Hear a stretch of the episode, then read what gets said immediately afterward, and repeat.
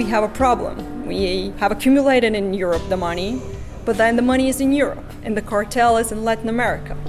So something needs to be done with this money. Dann wird eben eine Geldwäscheorganisation beauftragt, die nächsten 10 Millionen Euro, die für das Kartell aus den Geschäften anfallen, diese zu waschen.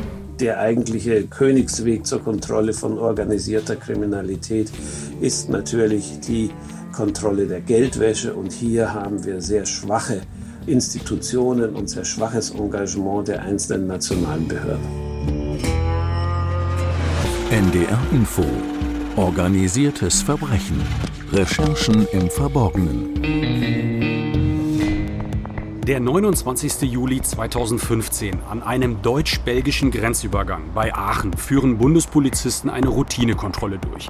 Eigentlich sind sie auf der Suche nach Menschenschleppern, als eine Mercedes C-Klasse den Polizeiposten passiert. Und als der Fahrer und sein Beifahrer die Beamten bemerken, wenden die beiden jungen Männer schlagartig ihre Gesichter ab. Für die Polizisten ist das natürlich verdächtig. Sie stoppen den Wagen. In diesem Fahrzeug wurden zwei Personen, zwei männliche Personen angetroffen und zwei Reisetaschen. In diesen Reisetaschen befand sich neben Unterwäsche Bargeld in Höhe von ca. 490.000 Euro. Die Personen, die angetroffen worden sind, haben sich dahingehend eingelassen, dass sie in Belgien shoppen waren. Mit welchem Ziel ist äh, völlig unbekannt und äh, aufgrund dieses Fundes konnten wir das eigentlich nur als Schutzbehauptung auch einordnen sagt Jos Schützeberg von der Staatsanwaltschaft Aachen. Was weder Schützeberg noch die Polizeibeamten zum Zeitpunkt der Kontrolle wissen, die beiden Männer im Mercedes sind Zielpersonen eines internationalen Ermittlungsverfahrens, das sich über sechs Kontinente erstreckt und an dem Dutzende Sicherheitsbehörden auf aller Welt ein ziemlich großes Interesse haben. Und das nicht zuletzt die Frage aufwirft, ob die schiitische Hisbollah am ganz großen Geschäft mit dem Kokain mitverdient. Willkommen zur zweiten Staffel von Organisiertes Verbrechen, dem Recherche-Podcast rund um organisierte Kriminalität von NDR Info. In den kommenden drei Folgen beschäftigen wir uns unter der Überschrift Die Libanon Connection mit Geldwäschenetzwerken. Bei mir im Studio begrüße ich meine Kollegen Jan Strotzig und Benedikt Strunz. Hallo. Hallo. Hallo. In den kommenden Folgen sprechen wir über Profi-Geldwäscher, also über Leute, die dafür sorgen, dass aus den illegalen Gewinnen von Drogengeschäften sauberes Geld wird, das unverdächtig wirkt. Ihr habt ziemlich lange gemeinsam mit euren Kollegen Volkmar Kabe speziell zu libanesischen Geldwäschenetzwerken recherchiert und zu ihren Verbindungen zu südamerikanischen Kartellen auf der einen Seite und Terroristen auf der anderen Seite. Eure Recherche hat euch unter anderem nach Afrika geführt. Jan, vielleicht kannst du mir sagen, wo seid ihr da gerade? Das ist im Hafen von Cotonou in Benin, einem Land in Westafrika da war es sehr, sehr heiß und sehr schwitzig. Ich erinnere mich gut daran, wie überall auf dem Boden waren Ölflecken, da standen alte Autos oder alte Transporter rum. Wir waren ausgerechnet auch noch nachts da und obwohl es irgendwie drei oder vier Uhr war, war es trotzdem noch sehr, sehr warm und die Klamotten klebten am ganzen Körper. Und wir haben dort auf die Ankunft eines Autotransporters gewartet, der aus Antwerpen kam.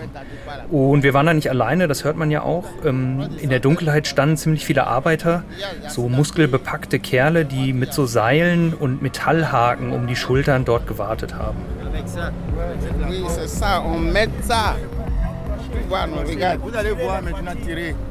Tu vois, les voitures qui sont mortes là, la voiture qui ne démarre pas, quand la voiture qui ne démarre pas, on cloche. Et la voiture qui démarre, on met ça dessus pour tirer pour aller au parc. Pour que ça ne fait tarder pas le travail.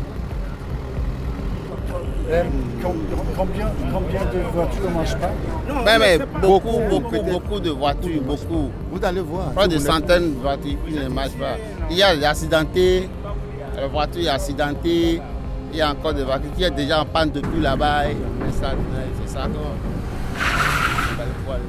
Also der Job dieser Arbeiter ist es eben, die Autos aus dem Schiff zu holen. Das waren jetzt keine Neuwagen, sondern ziemlich viele kaputte, alte Gebrauchtwagen, zum Teil auch ineinander geschoben. Und die haben eben ihre Seile und ihre Haken dann dort benutzt, um die in die richtige Position zu ziehen. Und was dann eben von diesen Autos noch so fährt, wird rausgefahren und die anderen werden eben von Hand rausgezogen. Alles schon eine ziemlich harte Szenerie insgesamt. Warum seid ihr da hingefahren? Was wolltet ihr dort erfahren? In Cotonou kommen ja wirklich riesige Mengen Gebrauchtwagen an, muss man sagen, aus Europa zum einen, aber auch aus den USA. Und über den Hafen wird dann quasi ein großer Teil von Afrika wirklich mit gebrauchten Autos versorgt. Und dieser Hafen ist insofern auch ein Hotspot für Geldwäscher. Und äh, Cotonou taucht wirklich global betrachtet in ganz, ganz vielen Geldwäscheverfahren, auch in richtig großen Geldwäscheverfahren auf. Deshalb waren wir da. Ich erinnere mich an ein Verfahren, äh, da sollte wirklich nur über diesen Hafen sollten 50 Millionen US-Dollar in der Woche gewaschen worden sein, Kokaingeld. Naja, und kann man sich vorstellen, es waren insofern auch nicht wirklich alle richtig begeistert, dass wir da äh, vor Ort waren und recherchiert haben in diesem Hafen. He said we will, we take it if we continue. Okay, but Monsieur, Monsieur, Monsieur. Allez, allez, photographer. Mais pourquoi But, but is it your ship? Are you serious? Ça fait la deuxième fois. On est en train de parler, lui, il est en train de prendre des photos. On a refusé, non? Mais, mais, we, we just. Non, non, non, non, fini, c'est bon. Merci beaucoup. But we have to take. No, it- no, no, we don't take picture of persons. No, it's not possible. But, but it's not your ship. It's not possible. It's my ship. This is your ship. Yes. Also man muss sagen, das war äh, in der Situation tatsächlich ziemlich angespannt. Wir waren da gerade am Filmen und am Radioaufnahmen machen und plötzlich kam eben aus der Dunkelheit so ein Mann, der gesagt hat, das ist mein Schiff und ihr müsst sofort verschwinden und ich nehme euch die Kamera weg, ich nehme euch äh, die Mikrofone weg und ihr müsst einfach ganz schnell da äh, hier aus diesem Hafen verschwinden. Und äh, um ihn herum gruppierten sich dann diese Arbeiter mit diesen Haken und diesen Seilen und es war so ein bisschen bedrohlich dann einfach.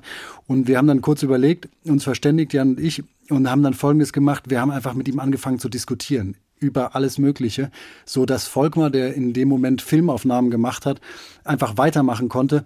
Und irgendwann hat er uns ein Zeichen gegeben, dass er fertig war und dann sind wir da möglichst schnell aus dieser Szene verschwunden.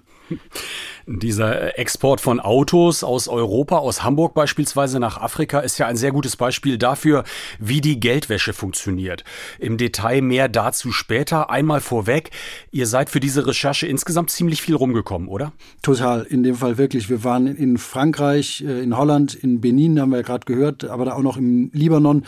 Also alles vor 2020, also zu einer Zeit, als Reisen noch uneingeschränkt möglich war. Und ähm, ich meine, du machst bei so einer Reise ja dann nicht nur diese eine Reise, sondern du recherchierst auch noch links und rechts. Aber man kann schon sagen, das war eine aufwendige Recherche auf jeden Fall.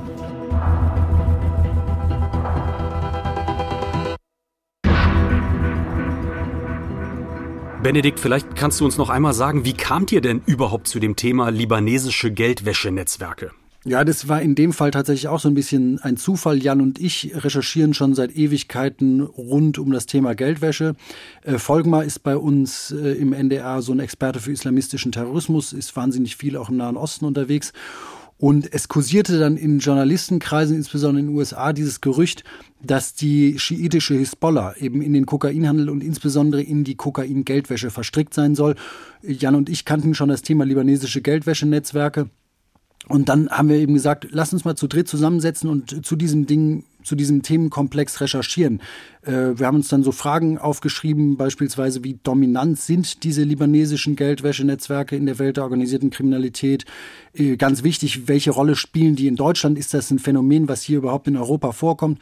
Und wie arbeiten die auch? Was ist der Modus operandi? Und ganz wichtig natürlich die Frage, sind das wirklich äh, von der schiitischen Hisbollah gesteuerte Netzwerke oder nicht? Also äh, so ein ganzer Haufen sehr, sehr komplizierter Fragen und wir waren dann wirklich mit der Recherche auch ungefähr ein Jahr beschäftigt. Lass uns noch mal einen Schritt zurückgehen. Jeder kennt ja den Begriff Geldwäsche. Im Fall dieser libanesischen Gruppen geht es um Kokaingeldwäsche. Was ist damit gemeint, Jan? Das können wir einfach mal kurz durchrechnen. Also man muss sich vorstellen, dass Europa seit circa fünf Jahren im Grunde von Kokain aus Südamerika geflutet wird. Es betrifft viele Häfen, auch Hamburg, in Bremerhaven in Deutschland, vor allem aber Rotterdam und Antwerpen. Wenn man mal auf Antwerpen schaut, dann ist es so, dass noch vor fünf Jahren ungefähr zehn Tonnen Kokain dort sichergestellt worden sind. Im vergangenen Jahr waren es dann 62 Tonnen. Das kann man umrechnen. Das hat einen Straßenverkaufswert von 10 Milliarden Euro ungefähr, dieses Kokain.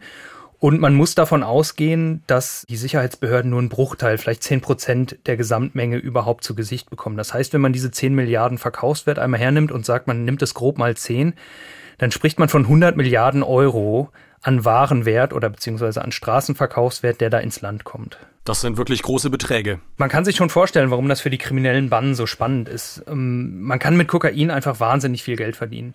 Und das ist auch äh, ein Problem für diese Banden, weil was genau machst du dann mit diesen hunderten Milliarden Euro? Ja, das ist ja auch alles in der Regel Bargeld. Im Straßenverkauf wird das per Bargeld bezahlt, 20er-Scheine, 50er-Scheine, 100-Euro-Scheine. Das klingt jetzt erstmal, als sei das ein Luxusproblem, eins, das wir vielleicht alle gerne hätten, aber es ist das wirklich nicht. Und das ist auch in der Wirtschaftskette der organisierten Kriminalität eine echte Schwierigkeit. Vielleicht auch sogar ein Punkt, wo diese Banden dann besonders verletzlich sind. Starts of the process is the exportation of drugs. The exportation of drugs out of Latin America towards Europe. Die Drogen werden aus Lateinamerika nach Europa exportiert, wo sie auf verschiedenen Märkten verkauft werden. As the drugs are being sold, as they're being distributed, Das eingenommene Geld wird gesammelt, bis größere Summen zusammenkommen. this money will be accumulated Wen hören wir da gerade? Das ist Slava Stefanova, die Chefgeldwäscheermittlerin von Europol. But we have a problem. We have accumulated in Europe the money, but then the money is in Europe, and the cartel is in Latin America. Wir haben also ein Problem.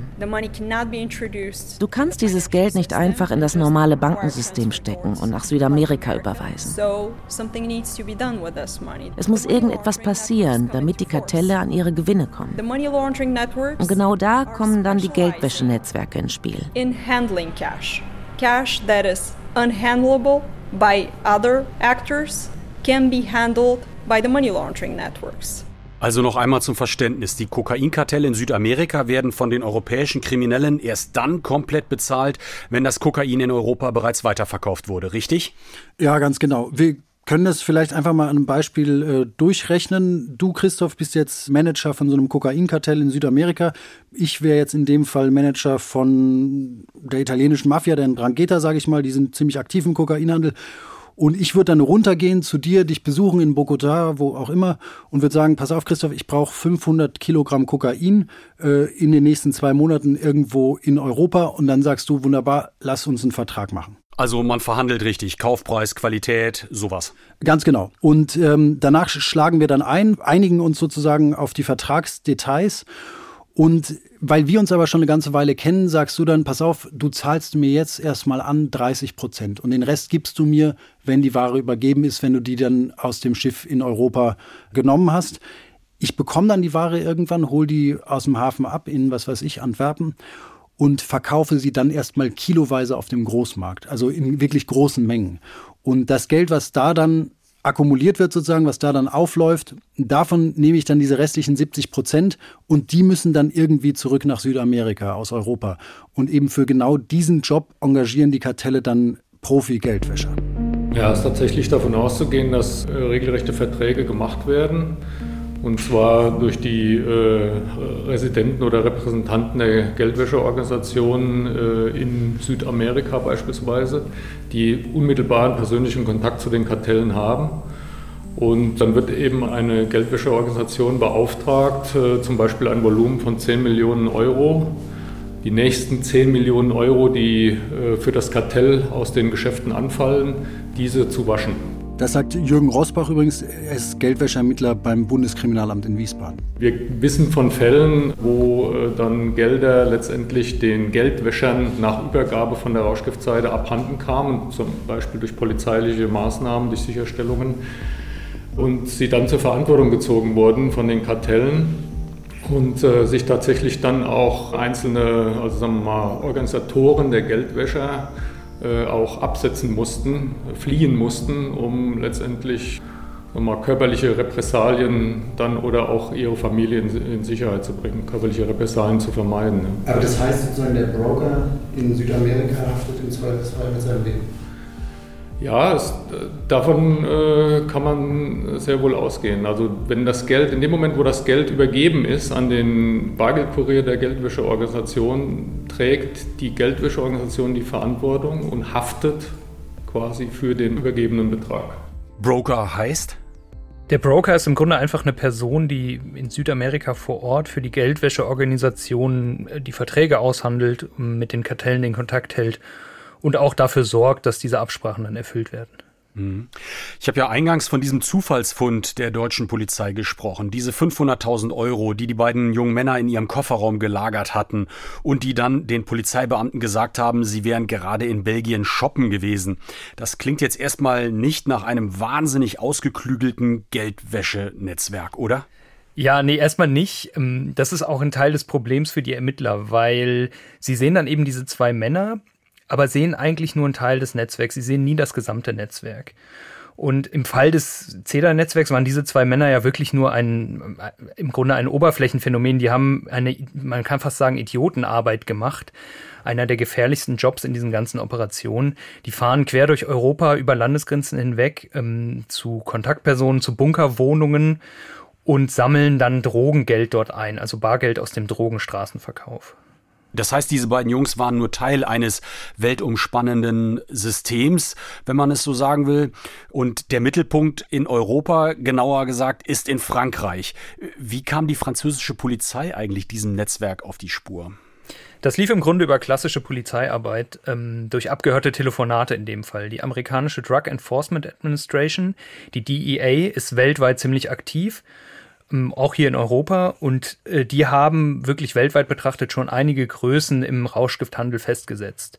Aber das ist vielleicht was für ein anderes Mal. Auf jeden Fall hatte die DEA in Kolumbien Telefonate abgehört von Drogenkartellen.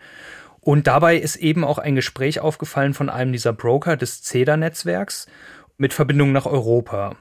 Und der Typ ist wirklich eine schillernde Person, ist dann später auch geschnappt worden und äh, hat dann in den Verhören auch ziemlich ausgepackt. Wir können da auch gerne einmal reinhören. Das ist schon an sich eine echt spannende Krimi-Geschichte, die er da erzählt. Haben Sie in einem Geldwäschenetzwerk gearbeitet? Klar, natürlich. Ich habe als Student damit angefangen, erst in Amsterdam. Meine Aufgabe war es, Wohnungen anzumieten, Geld zu verwahren und zu zählen und dann weiterzugeben. Wie viel Geld haben Sie in Amsterdam bewegt? Ich würde sagen so 15 Millionen im Monat. Das ging dann so drei bis vier Jahre. Natürlich wusste ich, dass das illegales Geld war. Ja, und erzählt dann eben noch, dass er danach dann nach Südamerika gegangen ist, um näher an den Kartellen zu sein, also quasi da besser arbeiten zu können. Und er hat dann da eben Verträge ausgehandelt mit Provisionen von bis zu 14 Prozent. Und man muss einmal wirklich dazu sagen, weil wir es gerade eben da von diesen Oberflächenphänomenen hatten, also diesen Leuten, die das Geld im Kofferraum haben, wenn du so jemanden abhörst, ist es wirklich für dich als Ermittler ein totaler Jackpot. Weil da guckst du dann wirklich direkt in den Maschinenraum von diesem globalen Geldwäschesystem und dieser Parallelwelt der Schattenbanker.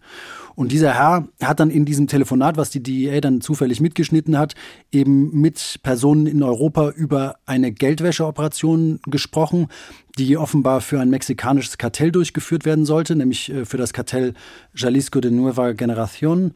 Und so kam die DEA dann letztlich auf einen Mann mit dem Namen Mohamed Nureddin, der das sogenannte CEDA-Netzwerk, das ist das Netzwerk, mit dem wir uns dann ganz lang beschäftigt haben, aus dem Libanon eben heraus gesteuert haben soll, als so eine Art erster Offizier.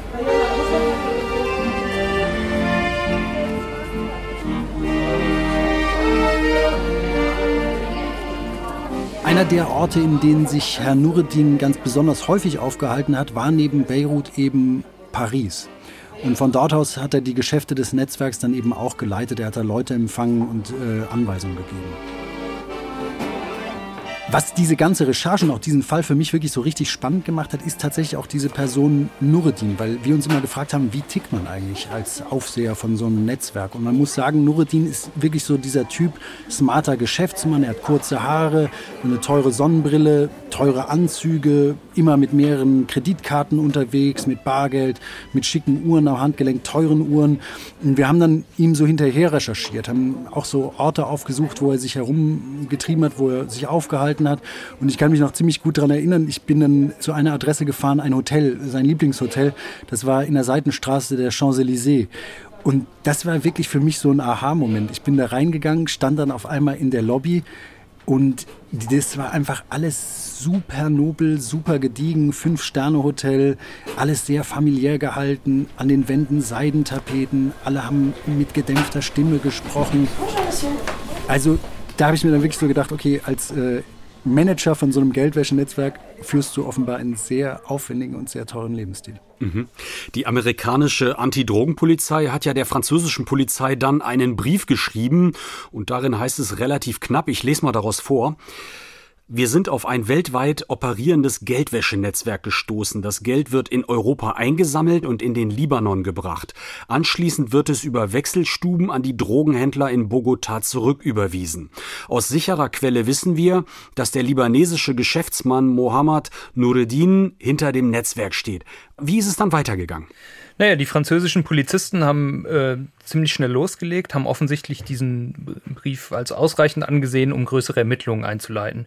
Das ist dann auch relativ klassisch. Äh, sie haben angefangen, das Telefon von Nureddin zu überwachen und dann eben geschaut, wer ist noch Teil des Netzwerks, also wer telefoniert mit diesem Mann und haben dann eben auch angefangen, die anderen Leute, diese anderen Männer äh, zu überwachen.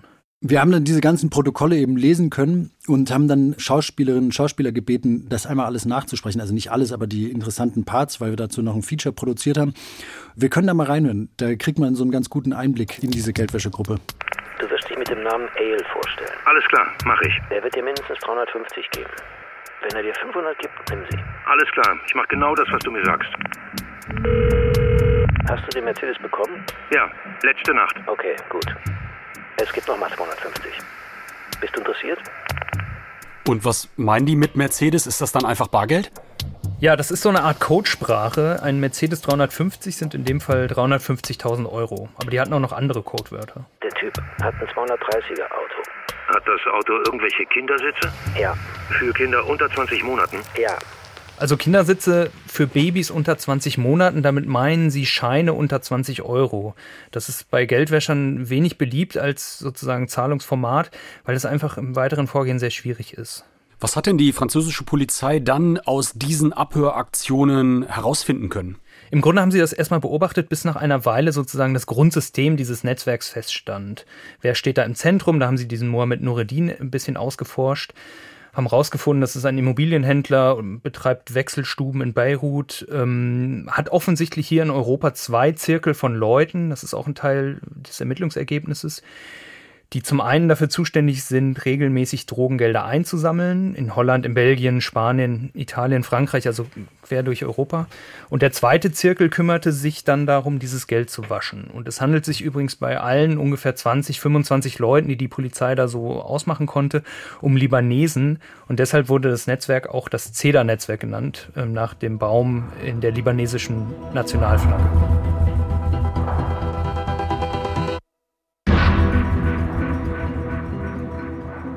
Wir werden ja später noch darüber sprechen, wie das CEDA-Netzwerk denn konkret das Geld gewaschen hat. Da spielt ja dann auch Deutschland eine ganz herausgehobene Rolle. Lasst uns noch einmal kurz bei dem Punkt bleiben. Libanesisches Netzwerk.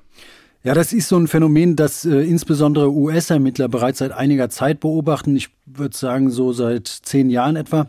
Das haben uns mehrere Ermittler bestätigt. Zum Beispiel ein Ex-Ermittler, Derek Maltz, der hat 30 Jahre für die DEA gearbeitet und äh, kann jetzt eben freier reden. Das äh, war für uns sehr von Vorteil. Und in dieser Zeit hat er eben ziemlich viele dieser libanesischen Geldwäschenetzwerke äh, aufgedeckt.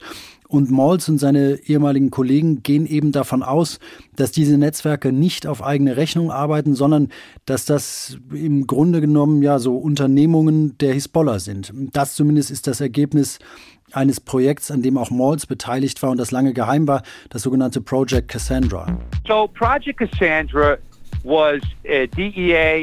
Project Cassandra wurde von der DEA in der Special Operations Division geleitet. Es ging darum, alle Fälle, die einen Bezug zu Hisbollah aufweisen, zusammenzuführen. Als 2006 der Krieg zwischen Hisbollah und Israel losging, hatte die Hisbollah irgendwann ihre kompletten Ressourcen aufgebraucht. Also mussten sie mit irgendeiner Idee um die Ecke kommen, wie man neues Geld auftreiben könnte. Nur einmal noch zur Erklärung. Die Hisbollah hat ihren Ursprung als schiitische Miliz im libanesischen Bürgerkrieg. Sie ist Partei, aber auch Militär und Terrororganisation.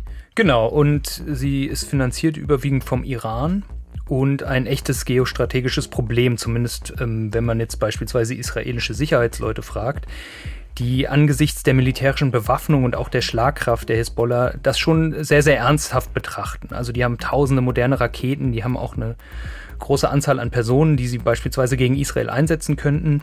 Das ist wirklich eine Militärkraft im Nahen Osten, die da eine Rolle spielt und das sieht man ja auch im Syrien-Konflikt beispielsweise. Insofern kann man sich auch gut vorstellen, dass insbesondere die USA ziemlich hinter diesen Geldwäschenetzwerken her sind und eben auch die große Befürchtung haben, dass hier Drogengelder letztlich eins zu eins in Terrorfinanzierung fließen können. Und diese Annahme, dass dahinter die Hisbollah steckt, die gilt auch für das CEDA-Netzwerk und die beiden Jungs ja dann auch schlussendlich, die da bei Aachen mit einer halben Million festgenommen wurden. Ja, da muss man ein bisschen vorsichtig sein aus meiner Sicht. Also französische Ermittler sind da bei dieser These ein bisschen zurückhaltender, das deutsche BKA, deutsche Ermittler auch. Aus amerikanischer Sicht ist im Grunde das CEDA-Netzwerk um Herrn Nureddin eine komplette Hisbollah-Veranstaltung.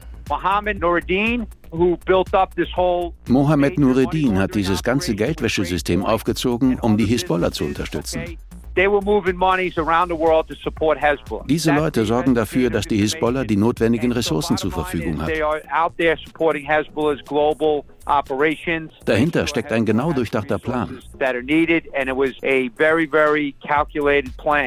sagt Ex-DEA-Agent Derek Malls. Und Malls spricht gegenüber seinen Kollegen in Deutschland eine deutliche Warnung aus. Die Sache ist doch so.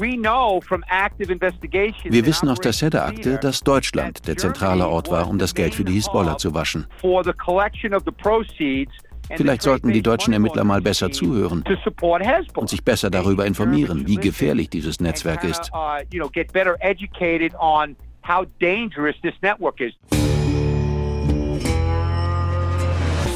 Wie genau hat das CEDA-Netzwerk Deutschland für seine Geldwäscheoperationen genutzt? Darüber sprechen wir in der kommenden Folge von diesem Podcast zum organisierten Verbrechen.